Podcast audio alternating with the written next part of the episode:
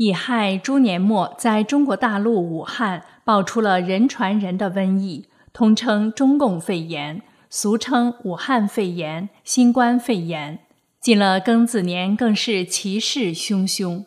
明朝神算刘伯温有一预言《太白山碑记》，预言将有大瘟疫袭世间。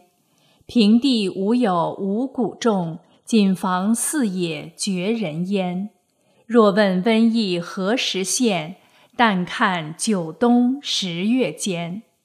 又说还有十愁在眼前：一愁天下乱纷纷，二愁东西饿死人，三愁湖广遭大难，四愁各省起狼烟，五愁人民不安然，六愁九冬十月间。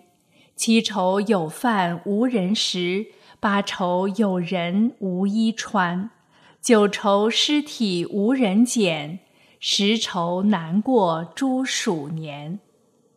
看看他的十愁预言，对应于中共肺炎爆发后的情况，几乎都呈现在眼前了。瘟疫在古今在中外都和历史共存。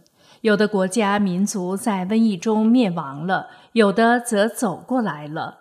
回首中国历史，北宋盛世仁宗掌朝时，也经历了几次瘟疫。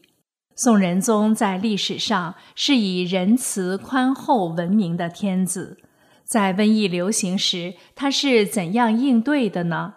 他是怎样护卫子民走出瘟疫的呢？据《宋史》记载。宋仁宗知道了国土境内发生大瘟疫，百姓受难时，不是下令处罚官吏，也不是照样歌舞升平遮盖灾情，而是脱下天子的龙袍，暂离正殿，不受朝贺，诚恳表示愧于奉天行道的天子职责，并责罚自己的失责。他减少自己的膳食，减损美味。同时停止娱乐，诚具内省，查查自己的掌政是否违反人道，是否符合天道。宋仁宗除了省察责己，更积极赈济救灾。他下诏传达对受灾百姓的悲忧之心、哀怜之情，并且化悲忧为行动，下令救济，实施救灾安民的赈济措施。天圣六年（公元一零二八年），宋仁宗刚刚继统之初，临安发生大瘟疫。仁宗拿出自己的钱给平民就医买药，以及买官收敛死去的家人，并抚恤死于瘟疫军人的家属。宋仁宗哀怜灾疫中生病的百姓，缺乏治疗的处方和救命的药物。他为了济救无法得到适当医疗救治的百姓，在庆历八年（一零四六年）颁布了《庆历善救方》，并由官方给予病民金钱和药物治疗。京师发生大瘟疫时，宋仁宗先想到的就是穷困贫病的人家。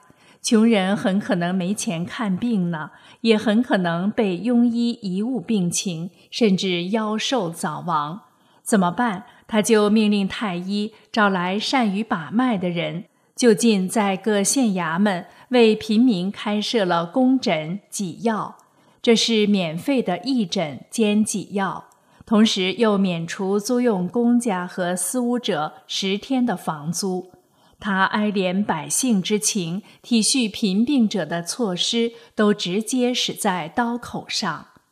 为了帮助百姓抗瘟疫，仁宗命宫中的太医为百姓研究抗疫的药方，合出药来。他又命内侍拿出高贵药材，内侍拿来了两个犀角，让太医鉴定分析药性是否合用。其中一个是稀有的通天犀。这种犀角中有一孔，能上下通贯出气，也叫避水犀。查李时珍的《本草纲目》说，通天犀角夜露不如，入药治神验。当时仁宗内侍李顺举知道通天犀是珍稀宝药，就请求留下这个犀角供皇上御用。岂知仁宗皇帝一点都不高兴，说道：“我岂是贵义物而见百姓的人？”说着就把通天犀打碎了。在这个节骨眼上，让我们回忆起古代西周国邦新建时。昭公曾告诫开朝的周武王：“不做无益害有益，不贵义物见用物。”让我们看到宋仁宗这位仁慈宽厚的天子，深明神州古训，而且躬身力行。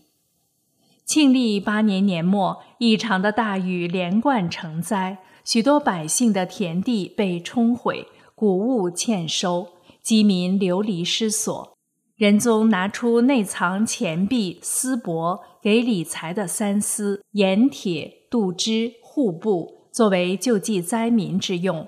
他指定这些钱用来贸易、调度谷粮、赈济河北灾民，并令河北官府给流离失所的灾民盖了庇护的房舍，安置灾民定居，使他们不再到处流浪。次年，又下诏用二十万民钱买谷种，分配给河北的贫民，重新种植谷物，重新建造新生活。对那些因为水灾造成谷物欠收，以致饥饿偷盗的，都从轻发落；所犯的罪不及刑的拘禁犯人都加以释放；监狱中囚禁的罪人都减罪一等。他曾赈济受灾严重的营、莫、恩、济等州两万民钱，给饥民赎回自己的孩子。皇佑元年（一零四九年），河北发生瘟疫，仁宗遣派特使搬药赈灾。七月时，下诏各州买药治疗百姓的疾病。除了医疗安民，他还有及时的实质救济措施。该年六月，下令免除河北副业老百姓的租赋两年。到了十一月仲冬，下诏赈济河北灾民，凡是年纪八十岁以上和重病不能自理者，都可得几米一担，酒一斗。在嘉佑年末（一零六三年），他又下诏给无主的死者埋葬尸体，一官给钱六百，小儿官三百。仁宗处处以安养百姓为怀，对百姓的生死大事思虑周到，施惠百姓也很宽厚。庆历初年（一零四一年），他就下诏国内各地立义仓；到了嘉佑二年，又诏天下设置广惠仓。这些义仓在灾害发生时都能及时发挥效用。使得老幼贫瘠这些人都能得到养护，这种制度影响了宋朝一代，累朝相承。在宋仁宗宽厚为民的亲政下，许多忠臣贤良官吏都得到鼓舞，响应了仁政。就如圣代无隐者的写照，例如复辟治理青州。置房舍十多万间，收养流民，重建生活，救活五十余万人。治理运州的刘奎开仓廪发粮，赈济饥民，救活无数人民，让沦为盗贼者走回正路。